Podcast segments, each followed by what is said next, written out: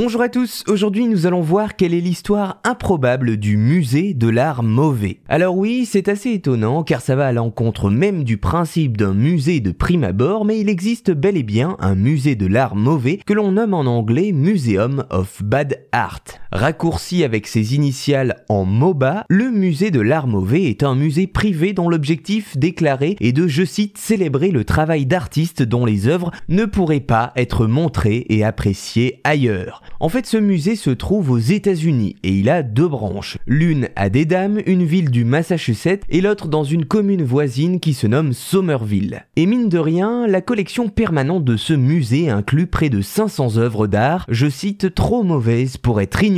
Alors comment cette collection un petit peu particulière, je vous le concède, est née? Eh bien, nous allons voir ça. En 1994, c'est l'antiquaire Scott Wilson qui crée le musée de l'art mauvais après avoir découvert un tableau qui se nomme Lucy in the Field with Flower. Lucy dans le champ avec une fleur en français, qui est devenue l'une des pièces emblématiques du musée par la suite. L'œuvre se trouvait parmi des déchets au milieu de deux poubelles à Boston. Alors initialement Wilson était uniquement intéressé par l'encadrement de l'œuvre purement et simplement, mais après l'avoir montré à un ami, il change d'avis sur l'œuvre et prend le cadre mais également la toile. Il commence ainsi petit à petit à exposer Lucie, comme il l'appelle, dans sa maison et à encourager ses amis à chercher d'autres œuvres d'art médiocres et à les lui montrer. En fait, c'était devenu une sorte de passion d'arriver à collectionner les œuvres les plus moches qu'il arrivait à trouver. Au fil du temps, se retrouvant avec quelques dizaines d'œuvres médiocres autour de lui, eh bien Wilson décide d'ouvrir une collection. Le MOBA était né. Il commence par trouver la devise du musée de l'art mauvais qui sera un art trop mauvais pour être ignoré.